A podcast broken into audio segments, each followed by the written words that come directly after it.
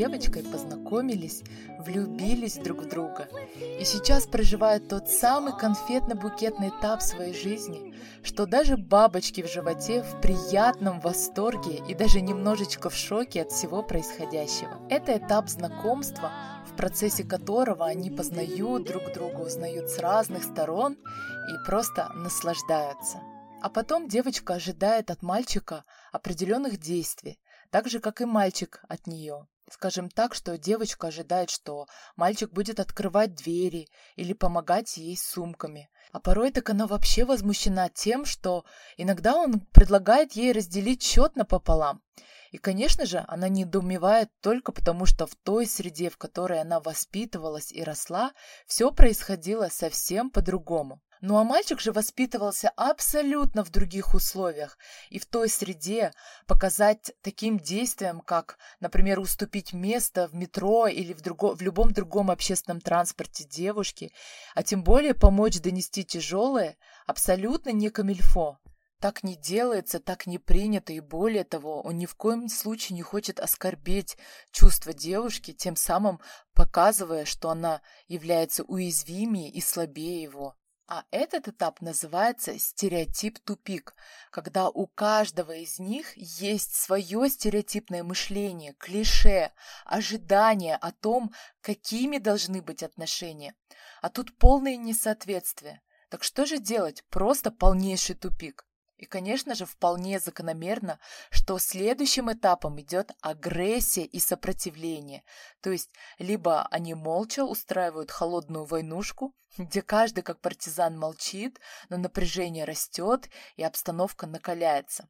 Либо скандалы, интриги, расследования, как говорится. И очень часто именно на этом этапе происходят расставания, разводы, непонятки, конфликты, увольнения с работы а при чем тут работа, возможно, спросите вы? Да потому что, знаете, все то же самое происходит абсолютно в любых взаимодействиях и отношениях, рабочих, деловых, романтических и так далее. К примеру, вы устроились на новую работу, либо начинаете новый проект, стартап с определенными людьми или просто даже с одним человеком, с коллективом.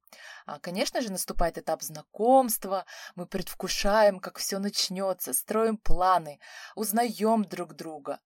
Конечно же, переходим плавно и незаметно в этап клише, когда у меня уже, к примеру, есть свой опыт, как я сотрудничала раньше, как в каком коллективе я работала или с каким партнером у нас ранее был проект. И я сужу по этому, то есть я делаю референс на свой предыдущий опыт, ровно так же, как те люди, с которыми я работаю.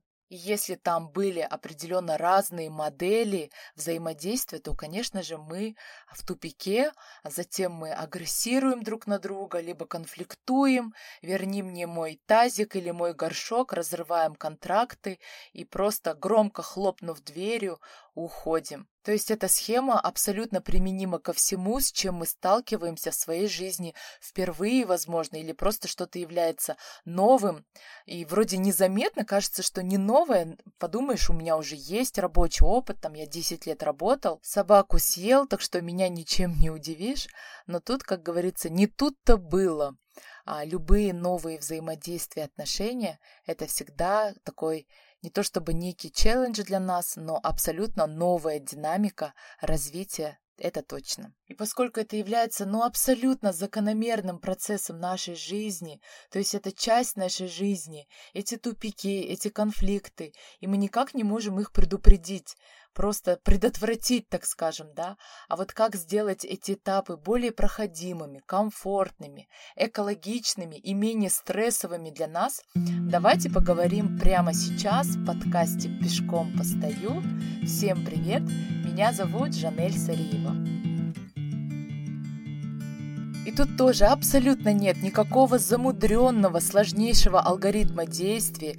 Все гениальное просто, как говорится, simple and sexy. Мне вообще этот сезон надо было так назвать, если была такая функция, да, название сезона. И я предлагаю вам одно простое действие, даже не два.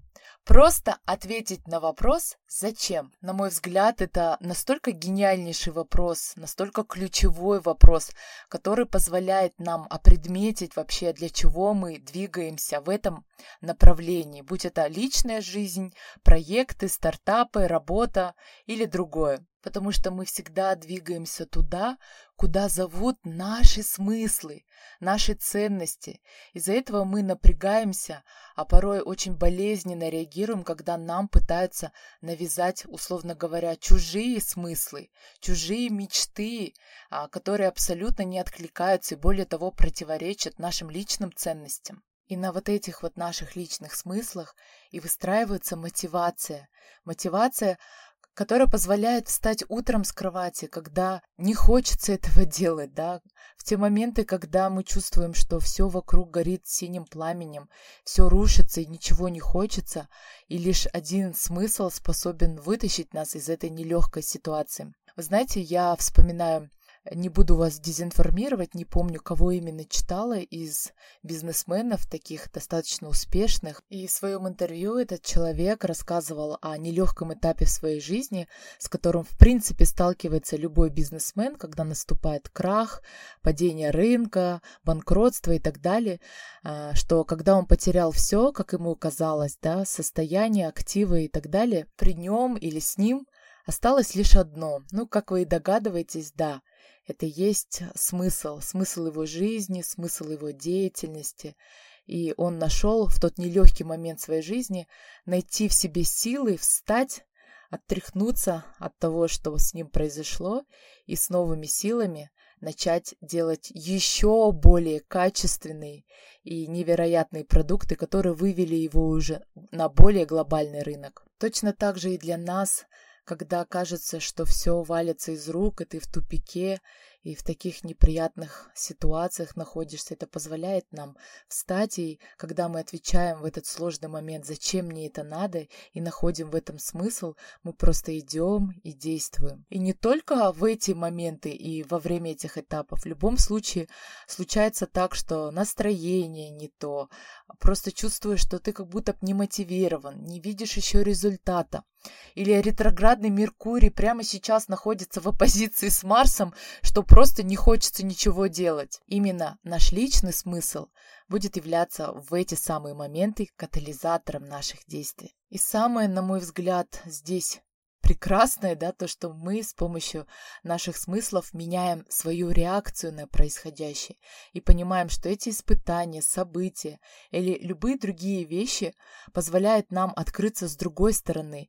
И самое главное понимать, что это все нормально, что все, что со мной происходит, есть абсолютно окей. Здесь не нужен никакой волшебный пендель или поиск эффекта плацебо. Я не знаю более сильной мотивации, чем это. Никакая денежная мотивация даже не сравнится и рядом не стоит. Когда мы мотивируемся деньгами или еще чем-либо, мы становимся, так скажем, рабами рынка, да. И, ну, конечно же, это базовая потребность в любом случае для того, чтобы удовлетворить свои какие-то элементарные вещи, да, но в данном случае она малоэффективна и краткосрочна. Это я знаю по себе.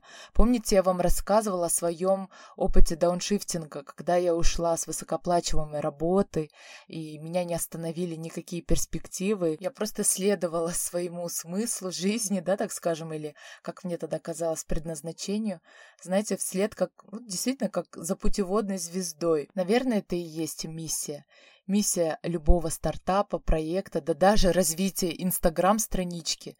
Там тоже должна быть своя миссия для того, чтобы быть услышанным. Не говоря уже об отношениях. И вопрос «зачем?» как раз вопрос смысла того или иного действия, которое я а, хочу предпринять в отношении там, моей второй половинки или моего бизнес-партнера, будет очень даже своевременен и актуален. Расскажу прям живой пример, который мне буквально на днях рассказала подруга о том, как они с ее молодым человеком провели новогодний вечер, и через пару дней буквально она узнала, что, оказывается, потом он поехал на дачу к другу дальше отмечать, о чем, конечно же, ей не сообщил. Вполне, так скажем, резонная реакция любой девушки отреагировать на это, сэмоционировать. Но моя подруга поступила совершенно иначе, сказав а, своему молодому человеку, мол, Зай, ты знаешь, что девушка Макса сказала мне о том, что вы, оказывается, после поехали на дачу к нему.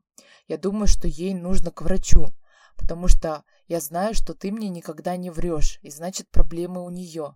Или я все-таки не права, и в следующий раз мне нужно обратиться к врачу, потому что я тебе очень сильно доверяю. И когда она мне это рассказала, воспроизвела их диалог, так скажем, а, я была просто в осадке, другого слова не подобрать. И ни на какие курсы гейши или еще чего-либо или кого-либо она не ходит и не посещает. Вы знаете, что она сделала? Она просто спросила, а чего мне вообще нужно этим самым добиться. Вот я сейчас по скандалю, мы поругаемся, но мы любим друг друга. В любом случае мы помиримся через недельку-две, но это будет вначале холод и так далее и тому подобное.